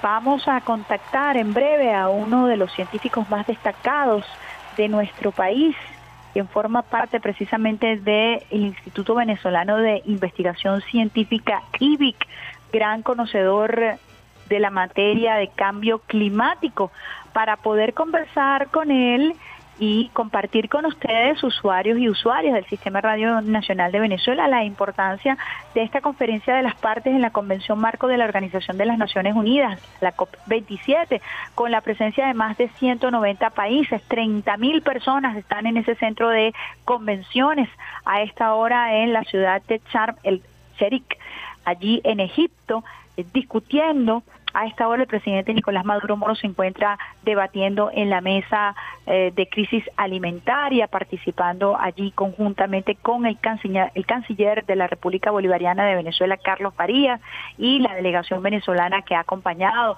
al primer mandatario venezolano en esta COP27 como hemos estado compartiendo con ustedes usuarios y usuarias del Sistema Radio Nacional de Venezuela. Ya Venezuela eh, ha participado en las reuniones preliminares desde el mes de junio y tenemos ya en línea a Carlos Méndez, quien es ecólogo, doctor en ciencias biológicas y además está al frente del Centro de Estudios de crisis ambiental global creado precisamente por el presidente Nicolás Maduro Moros en el mes de mayo en eh, IBIC. Buenos días, doctor. Le habla Isbemar Jiménez, complacida de tenerlo aquí en este espacio Vía Alterna por el Sistema Radio Nacional de Venezuela. Muy buenos días, Isbemar. Un gusto en saludarte y también a todos los usuarios y usuarias de la radio. Eh, quisiera, doctor, que nos eh, diera eh, su opinión a propósito de la importancia particular de esta cumbre, de esta COP número 27, en este momento en donde se está realizando. Sí, fíjate, Ibemar, esta COP es sumamente importante porque viene a ser, esperamos todos, que sea la, la culminación de lo que es la preparación para el fiel cumplimiento del Acuerdo de París, que es precisamente el último acuerdo al que hemos llegado todos los países a nivel global para combatir definitivamente el cambio climático, que como tú bien has dicho en, eh, a lo largo del programa, pues nuestra última oportunidad de, de realmente combatir en este momento el cambio climático, puesto que después será tarde. Ahora, quisiera que recapituláramos un poco. Eh, hay usuarios y usuarias que quizás no manejan la temática, es una temática compleja. Eh, ¿Qué es el Acuerdo de París y por qué es tan importante reivindicarlo? Ajá, eh, bueno, recordemos que el Acuerdo de París es donde se fija eh, el objetivo de combatir definitivamente el cambio climático y tenemos como, como un objetivo tripartita, digamos, como con tres patas, ¿no? Eh, el primero, por supuesto, es detener el calentamiento global en un, en un nivel que sea seguro para la vida. Esto lo hemos definido a través de la ciencia eh, que no debe sobrepasar eh, en todo caso los 2 grados centígrados y mucho mejor si no sobrepasa el 1.5 grados centígrados de aumento desde lo que es la era preindustrial, ¿verdad? Entonces, eh, el Acuerdo de París tiene una serie de medidas que busca reforzar y poder alcanzar ese, ese límite con éxito y no colocar en riesgo la vida sobre el planeta. Ahora tenemos dos objetivos adicionales. Uno es poder hacer esto y también eh, de alguna manera adaptarnos, puesto que ya la temperatura conocemos que ha, se ha elevado, al menos hoy en día eh, tenemos registros de 1.1 grados centígrados, es decir, que nos queda poco espacio, si hablamos de temperatura, poco espacio para manejar esa elevación de temperatura. Y entonces el segundo objetivo se refiere a poder adaptarnos eficientemente y eficazmente a esa elevación de temperatura que vamos a tener, esperamos sea hasta el 1.5. El tercer objetivo, digamos, la tercera pata del Acuerdo de París, tiene que ver además con el financiamiento. Y esto precisamente se enfatiza ahora en la COP27 de Sharm el Sheikh, puesto que los mecanismos de financiamiento hasta el momento han sido bastante débiles. Si no hay financiamiento, no pudiéramos entonces alcanzar lo que significa la mitigación necesaria para detener el calentamiento y la adaptación para detener los efectos de este calentamiento que ya estamos observando. Entonces el Acuerdo de París trata el problema desde diferentes vértices y su implementación, por supuesto, requiere de varias acciones, entre ellas el financiamiento, como he dicho, y esperamos que en Sharm el Sheikh, al 18 de este mes, podamos tener acuerdo entre todos los países en cómo instrumentar ese financiamiento. Doctor, ¿usted cree que hay la suficiente conciencia planetaria, sobre todo en los, entre los tomadores de decisiones, para entender que pudiéramos estar acercar, acercándonos al punto de no retorno? Bueno, la esperanza es que sí. Eh, de hecho, algunas otras problemas globales eh, los hemos podido resolver gracias a eh, acuerdos a, a nivel global. Sin embargo, por supuesto, siempre existen las dudas y existen algunos líderes que eh, de alguna manera tenemos nosotros todos como sociedad civil que poder eh, presionar, sobre todo a través de mecanismos democráticos. Por ejemplo, estoy hablando ahora de los líderes de Unión Europea. Recordemos que los líderes de la Unión Europea eh, el año pasado, en lo que fue la COP de Glasgow, acordaron una reducción importante de la emisión de gases de efecto invernadero. De hecho, acordaron la disminución del uso de ciertas, ciertas fuentes de energía fósiles, estamos hablando de carbón sobre todo, y luego cuando, cuando estos líderes se ven en problemas económicos, recurren nuevamente a las fuentes de carbono, eh, eh, echando hacia atrás la, la palabra empeñada en, en, Glasgow. Entonces, en Glasgow acordaron para, para diciembre. Doctor, a propósito de eso que usted dice, para contextualizar por qué vuelven, ¿no? Y es que a propósito de toda esta situación de persecución en contra de Rusia eh, frente a la situación con Ucrania, eh, han decidido eh, hacer uso del el carbón para sustituir el petróleo, algo que parecía eh, imposible, pero que ha sido considerado por los expertos como uno de los retrocesos más graves en materia de eh, calentamiento global, decisiones que se han tomado y que echan para atrás eh, el mínimo de acuerdos que pudiéramos haber alcanzado como comunidad en torno al cambio climático, ¿no? Sí, exactamente. La, la, la motivación es económica. Entonces acá tenemos precisamente una lucha eh, muy uh -huh. bien ejemplificada por, por el hecho del uso del retorno al carbón, que es una un retroceso significativo, eh, ejemplificado por eso, pues una lucha entre lo que significa los intereses económicos y lo que significa el, el valorar la vida y los compromisos, digamos, éticos, la, la, los valores éticos que puede tener, eh, sobre todo el liderazgo. Eh, recordemos que los pueblos están muy claros en cuál es el camino a seguir y lo que a veces sucede en ciertos sectores, en ciertas uh, áreas de, del globo, es que hay una desconexión entre ese, entre ese liderazgo y el sentimiento popular. Fíjense que usted cuando desglosa lo que es el Acuerdo de París en estos tres puntos, estos objetivos importantes, por supuesto nos habla de detener el calentamiento global. Eh, quizás no ha habido la suficiente información o ha habido un manejo por parte del modelo capitalista, que es el modelo hegemón que maneja los medios de comunicación, en torno a este tema del calentamiento. Yo quisiera que usted, si pudiera hacerlo, eh, de manera pedagógica, explicar este calentamiento global, ¿no? Porque se ve algo distante. Cuando hablamos de los glaciales, lo vemos al norte, por allá, o lo vemos en Groenlandia, y lo vemos como algo lejano, pero hay una repercusión, y si algo nos enseñó la pandemia fue eh, que la globalización existe en todo sentido, ¿no? Yo quisiera que nos explicara un poco ese eh, el término del calentamiento global y qué lo con, qué lo qué lo que lo produce.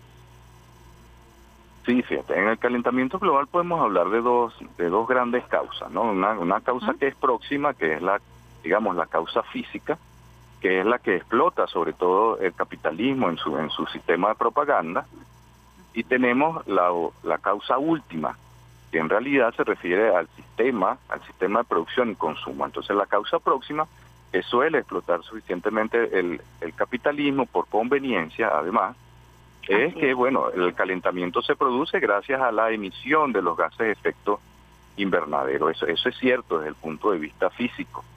Pero si no profundizamos en por qué tenemos una emisión de gases de efecto invernadero y cómo disminuir realmente esa emisión, pues no estaremos dando con la causa última y por lo tanto no estamos resolviendo el problema. Entonces la posición de Venezuela ahora en la, en la COP27, que el presidente ya se encuentra ya, es precisamente resolver el problema de esa causa última, esa causa eh, original, que es precisamente el sistema de explotación de la naturaleza, el sistema de extractivista, el sistema que permite producir acoplado a una gran emisión. Y eso es gracias además a una alta demanda, muchas veces, como conocemos, el sistema capitalista se vale de una demanda, eh, digamos, superflua, que eh, permite eh, mantener unas altas tasas de consumo que no soporta un análisis científico esas tasas de consumo. ya conocemos que podemos consumir mucho menos y tener bienestar aunque consumamos menos. Entonces, el, la solución real a ese calentamiento, lo que produce realmente ese calentamiento, es un sistema capitalista que eh, explota no solamente al ambiente, sino también al tra a los trabajadores, emitiendo excesos de eh, gases efecto invernadero. Cuando logremos cambiar eso, estaremos en una solución factible. ¿O cuál es la alternativa, si es que existiera alguna, frente al desarrollismo, frente a este modelo? Creo que usted ha sido bien diáfano al explicar la raíz del problema. Eh, pocas veces se ha tocado el tema como se está tocando hoy y es que precisamente tiene que ver con el modelo y desde qué punto tiene que ver con, con el modelo. No es simple y llanamente un planteamiento ideológico, estamos hablando de un modelo que efectivamente está incidiendo directamente sobre nuestro planeta. ¿Cuál sería la alternativa? ¿Cuál sería el modelo? ¿Hay algún bosquejo? ¿Hay algún esquema eh, que se pueda implementar, incluso como desde el punto de vista eh, de, de estudio de caso, que pudiera servirnos como referencia? Sí, fíjate, es un poco difícil tener una solución, digamos, generalizada, puesto que cada, cada país, cada comunidad tiene una realidad social y económica distinta. Sin embargo, existen como grandes líneas eh, para la solución que ya, que ya se están de alguna manera practicando, sobre todo en lo local. Eh, y hablemos de dos aspectos. Hablemos un, un aspecto que es como el aspecto político, participativo, es decir, ya conocemos que la equidad es un elemento esencial en la solución al cambio, al cambio climático y a los cambios globales en general. También eh, la, democracia es, algo muy importante. Y eh, de allí podemos saltar entonces a otro segundo aspecto que es el aspecto económico, ¿no? del, que, del que venimos hablando. Entonces las alternativas económicas están elaborando en este momento. Eh, por ejemplo, podemos hablar de economía circular como una idea generalizada que eh, necesitaría eh, ajustes, digamos, cuando observamos lo local y lo regional.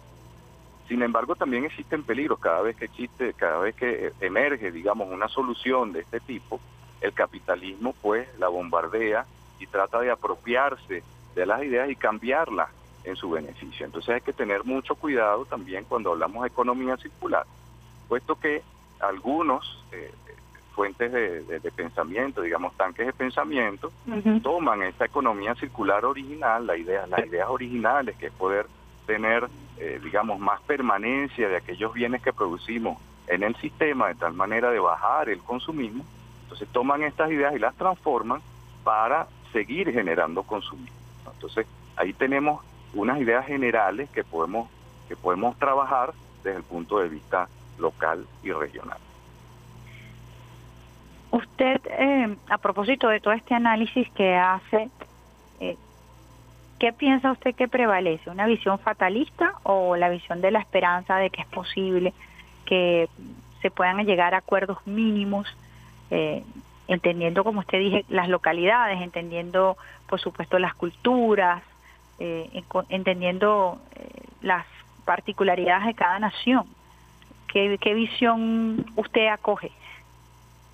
Bueno, mira, el hecho de que haya eh, una COP en este momento, en donde además tenemos una gran asistencia de los presidentes y jefes de Estado, nos está dando la señal de que tenemos un escenario optimista.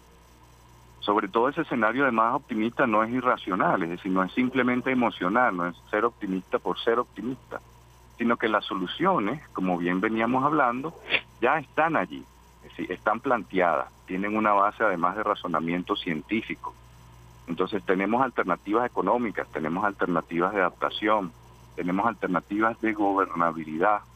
Esas alternativas son las que están manejando en este momento los presidentes y jefes de Estado y que también van a manejar lo que son los delegados negociadores que se quedarán eh, eh, negociando en base al, pensamiento que nos dejen los presidentes y los jefes de Estado en esta COP y estoy seguro que podemos llegar a un acuerdo. Si eso no ocurre es porque estamos dejando que prevalezca el pensamiento eh, no ético, el pensamiento no, no, no optimista y los intereses económicos por delante. Eso no lo podemos permitir. Vayamos a esta COP con un pensamiento optimista. Fíjese que dentro de los puntos que también usted tocaba a propósito del Acuerdo de París está el tema del financiamiento y la, eh, la adaptación, la mitigación. Y quisiera eh, que habláramos un poquito de eso, porque aquí en Venezuela, pues nosotros nos hemos planteado a propósito eh, de lo que hemos nosotros vivido en las últimas horas, en los últimos días, con las lluvias y el cambio climático, ah, y el presidente precisamente ha llamado un proceso de replantearnos todo el tema del urbanismo, de adaptarnos y eso está contemplado eh, de manera general, por supuesto, como un objetivo en el Acuerdo de París. Ahora, si lo aterrizamos para que los usuarios y las usuarias lo puedan entender, ¿qué hay en, de financiamiento, de mitigación y de adaptación en torno a esta, a esta oportunidad que tenemos de debatirlo en, en la COP27? Y fíjate, el financiamiento es sumamente importante porque se necesita dinero para poder hacer todas las modificaciones, sobre todo en infraestructura. Es decir, aquí en nuestro país hemos hemos vivido la, las consecuencias de lo que son los extremos climáticos, en específico recientemente lo que son las lluvias torrenciales. Eso implica que las ciudades deben ser rediseñadas. ¿Rediseñadas en qué sentido? Para poder manejar mejor el agua, tanto en época de lluvia como en época de sequía. Porque esto es lo que, lo que precisamente produce el cambio climático. Va a producir extremos, va a producir no solamente durante la época de lluvia, sino también en la, en la sequía, que además nos va a producir incendios etcétera. Vamos a tener una, una cascada de consecuencias del calentamiento global y del cambio climático. Entonces, las ciudades deben ser rediseñadas para manejar mejor el agua y sobre todo para mantener aquello que llamamos servicios públicos, es decir, poder brindar servicio de, electricidad, poder brindar servicio de agua y también poder brindar servicio de salud. La salud es un, es un, sector muy importante eh, de adaptación en cambio climático. Para todo ello requerimos financiamiento. Ahora, ¿qué sucede con el financiamiento en la COP? Ya eh, desde los inicios de la convención en 1992 se acordó que los principales responsables históricos eran aquellos países que tenían mayores emisiones a lo largo de su historia. Estamos hablando sobre todo del norte global, estamos hablando de Europa y de Estados Unidos, que entre los dos juntan algo así como el 66% de la emisión histórica desde la revolución industrial.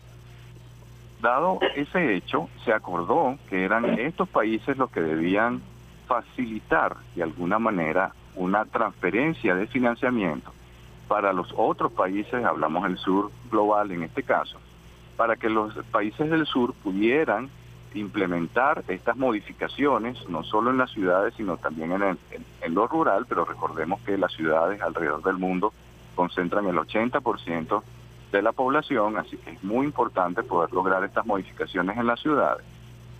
Y de esa manera, no solamente el financiamiento estaban, estaba acordado que pudieran transferir, sino también, de alguna manera, con lo que llamamos en la convención construcción de capacidades, que es prepararnos desde el punto de vista de nuestro talento humano para lograr esas modificaciones y la transferencia de tecnología todo eso se está discutiendo justamente ahora en eh, la COP27 alrededor de estas mesas de trabajo que son mesas, digamos, sectoriales.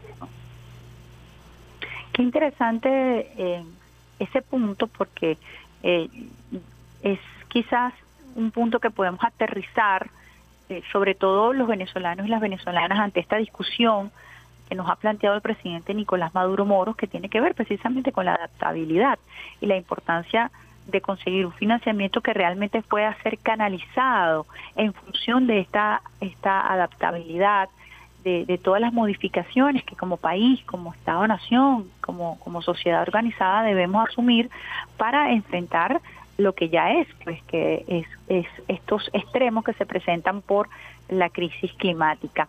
Eh, desde el centro que usted está dirigiendo en estos momentos, que ha sido creado precisamente por el jefe de Estado venezolano, el Centro de Estudios de Crisis Ambiental Global, ¿cuáles son los aportes que ustedes están este, dando eh, y la importancia de, crear un centro como este? Sí, fíjate, desde el centro abordamos además desde varias vertientes el, problema. Una primera vertiente es tener eh, el análisis, digamos, el análisis físico de aquellos posibles impactos. En Tejería, por ejemplo, eh, inmediatamente que ocurrió el evento y con los eventos posteriores, hemos mm, tenido modelos y determinado si realmente eh, el evento ocurrió gracias a cambio climático, es decir, es atribuible a cambio climático, o es un evento de recurrencia natural normal, puesto que sabemos que eh, con más o menos con una frecuencia de cada 100 años ocurre un evento de este tipo de deslave, ¿no? De- logramos determinar que realmente es atribuible al cambio climático, tenemos, tenemos los modelos y tenemos la- las cifras que nos muestran que no fue un evento natural recurrente, sino que es una modificación del clima lo que originó el, el- el problema, igualmente que todos los eventos que, que ocurrieron después, sobre todo en las áreas de cordillera de todo el país, cordillera andina, cordillera de la costa central, cordillera oriental, y eh, bueno, analizamos desde el punto de vista y tratamos de predecir. Generamos un, un mo- un modelo en donde eh, te- tenemos ciertas manchas, digamos, dentro del país que nos que nos permiten detectar cuáles son las áreas más vulnerables. Entonces, en este momento estamos sobre todo trabajando en la vulnerabilidad al cambio climático a nivel nacional en diferentes sectores, el agroalimentario, el de inundaciones, el de lluvias, sequías, eh, va- varios aspectos, también el energético. Luego de esto, tratamos de formular soluciones. ¿sí? Tratamos de, eh, de alguna manera, abordar también a las comunidades, integrarnos a las comunidades y ver cómo desde el punto de vista local ¿no? se implementan algún tipo de soluciones. En ese aspecto ya tenemos trabajo avanzado, por ejemplo, hacia el sur del país, eh, con, con el grupo, el pueblo indígena Pemón, por ejemplo, tenemos trabajo adelantado en lo que tiene que ver con mitigación. Todos conocemos que al sur del Orinoco se concentran la masa, la masa boscosa del país que presenta un gran potencial para poder nosotros absorber eh, CO2 y gases de efecto invernadero y tenerlo, digamos, eh, capturado en esas masas. Para eso se, se requiere un manejo y nosotros estamos junto con eh, el pueblo Pemón de alguna manera trabajando eh, y diseñando cuál sería esa, ese tipo de manejo. Eso por, por brindarte dos ejemplos, ¿no? Uno en lo que tiene que ver con el análisis físico y la, y la de alguna manera la, la predicción para prepararnos a lo que viene y eh, sabiendo esto, pues brindar soluciones de manejo. Estamos conversando con el doctor Carlos Méndez, ecólogo, doctor en ciencias biológicas. Doctor, cuando uno analiza brevemente su currículum, eh, que pudimos compartir gracias a Nerlini Carochi del Ministerio del Poder Popular para las Ciencias e Investigación, eh, con la ministra Gabriela Jiménez como vicepresidenta sectorial también en el área, vemos que usted tiene años estudiando el tema de los suelos, el tema de la biodiversidad. ¿Pensó usted en sus años de estudio, estudio que en algún momento eh, toda esa teoría tendría a través, como usted lo está haciendo en el centro, la posibilidad de realmente ser aplicada con, con un objetivo fundamental, que es salvar la vida, que es proteger al planeta, que es ver, como usted dice, en ese ejemplo del trabajo con la, con la comunidad PEMON, la posibilidad de realmente ofrecer este, eh, soluciones que permitan eh, contribuir a la protección de nuestro planeta. Mire, esa es una muy buena pregunta porque te voy a ser completamente sincero. Cuando yo estudiaba mi pregrado, eh, no, no pensé que esto fuera a ser, eh, digamos, de tanto impacto. Eh, durante mi pregrado yo hacía preguntas sobre el ciclo de carbono, que es uno de los ciclos más importantes en, la- en el cambio global y en, en el cambio climático. Pero eran unas preguntas un poco más, mm, digamos, alejadas de la realidad, con poca aplicabilidad, si se quiere. Y bueno, el camino fue formándose para darle aplicabilidad a aquello. Yo creo que el mensaje acá, además, para aquellos que están estudiando, para aquellos que quieren formarse, sobre todo para los jóvenes, que se formen en ciencia, se formen en ciencia y mantengan en su mente siempre eh, lo que la aplicabilidad que pueden darle a aquellos que están que están aprendiendo. Eh, esa fue una inquietud que siempre mantuve en la mente, es decir, ¿para qué sirve? Yo decidí ser científico para poder aportar a la sociedad y sobre todo a la sociedad de mi país.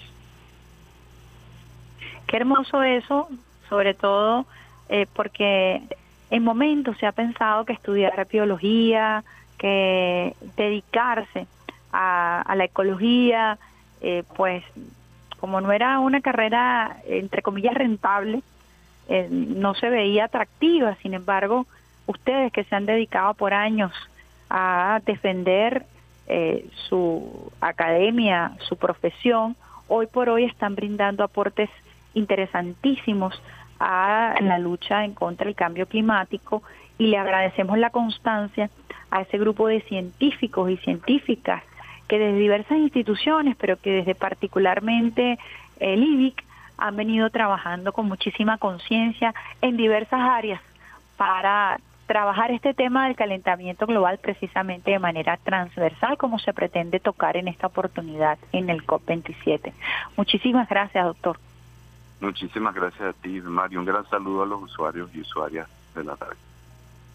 Interesantísima conversación que acabamos de sostener con Carlos Méndez, ecólogo, eh, doctor en ciencias biológicas, quien está al frente del Centro de Estudios de Crisis Ambiental Global en el IBIC, el Instituto Venezolano de Investigación Científica, allí con un grupo de ecólogos, trabajando en función precisamente de la adaptabilidad, en función de ofrecer eh, soluciones concretas en el caso de Venezuela para que podamos enfrentar la crisis de cambio climático y también abonar con nuestro ejemplo, como el caso que él explicaba acerca del sur de Venezuela, en el Orinoco, precisamente con la comunidad Pemón, tratar de mitigar el efecto eh, del calentamiento global y de los gases de invernadero. Es la propuesta que desde el sur, que desde Venezuela, lleva también nuestro presidente Nicolás Maduro Moros. Por eso la importancia de la defensa de la Amazonía como, como gran eh, contendor, eh, contenedor, digamos así, eh, de este calentamiento global. Allí importante el trabajo con nuestras comunidades originarias, por eso quisimos escoger ese tema antes de entrevistar al doctor Carlos Selva del Tiempo con Evio Di Marzo, porque es importante considerar los saberes populares, ancestrales de nuestros pueblos que eh, durante años de generación en generación han podido conservar su hábitat y han podido conservar su especie y las especies que conviven con ellos. Así que el aporte eh, importante de este instituto, eh, de este Centro de Estudios de Crisis Ambiental Global, que ya, como lo decía el doctor Carlos, ha venido trabajando en, en análisis de situaciones muy particulares, como fue el caso de tejerías en donde se determinó que no había sido eh, eh, una un efecto o un, fenómeno de recurrencia ah, natural, sino que fue producto precisamente de la modificación del clima. Nosotros agradecemos usuarios y usuarias del Sistema Radio Nacional de Venezuela su compañía cuando son las 8 y 53 minutos en esta mañana agitada noticiosamente hablando. Arrancamos eh, desde bien temprano con muchísima adrenalina, con muchísima información oportuna y veraz para ustedes, usuarios y usuarias del Sistema Radio Nacional de Venezuela. Estén muy atentos, atentas a la información que se va a estar produciendo, eh, produciéndose desde eh, precisamente Egipto allí desde la COP27. Recordemos que nuestro presidente Nicolás Maduro Moros está participando en la mesa de crisis alimentaria, varias mesas de trabajo que se han dispuesto en este centro de convenciones, que se ha agrupado en cuatro sectores con diversos corredores, pasillos, para poder aglutinar allí, para poder recibir allí a más de 30 mil personas, más de 190 países participando, con eh, jefes de Estado, presidentes, eh, que allí se dan cita para discutir este momento tan importante para nuestro planeta Tierra. Agradecemos entonces la colaboración, la participación y la hiperactividad del PUCO Alexander Brazón en la consola. ¿Ya llegó tu operador de guardia de la semana? Mireya González, que viene en camino para el Sistema Radio Nacional de Venezuela, será la operadora de guardia de esta semana, agradeciendo por supuesto la colaboración y la disposición del gran Peter Carrión y quien les habla hasta ahora Mar Jiménez. Vamos a cerrar con un tema del Gran Combo de Puerto Rico a propósito de sus 60 años.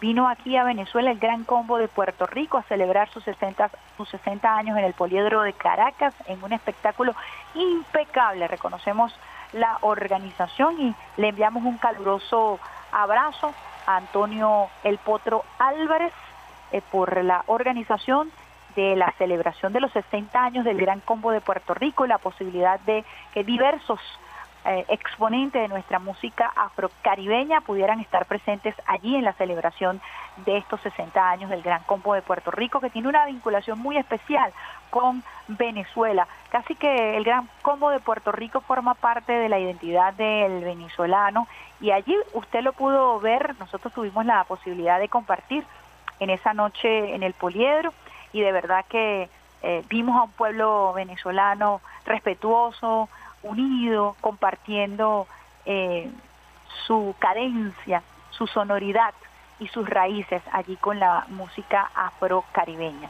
Así que los dejamos con el Gran Combo de Puerto Rico, eh, Guaguancó, del Gran Combo, que es uno de mis temas favoritos. Besitos de coco con piña para todos ustedes. Chao, chao. Nos escuchamos y nos vemos a través de las redes sociales a partir de las 7 de la mañana en la mejor día de todas tus mañanas, día alterna, el próximo miércoles, agradeciendo por supuesto también a nuestro equipo de redes sociales, a Rafaelita en el teclado de RNB Informativa. Besitos de coco con piña, chao, chao.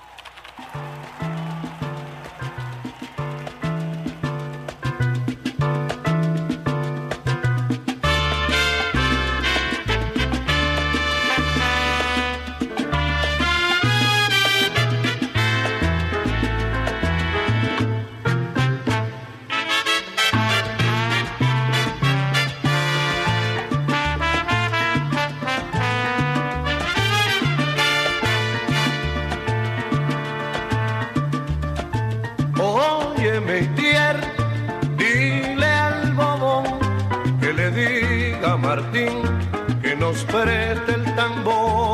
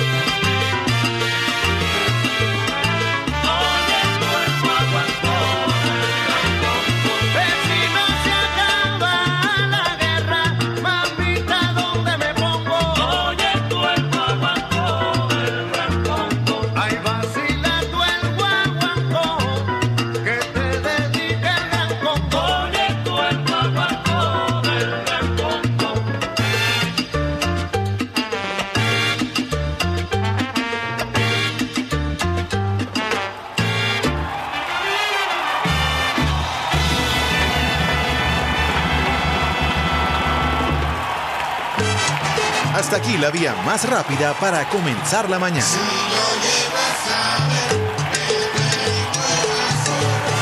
Esto fue Vía Alterna.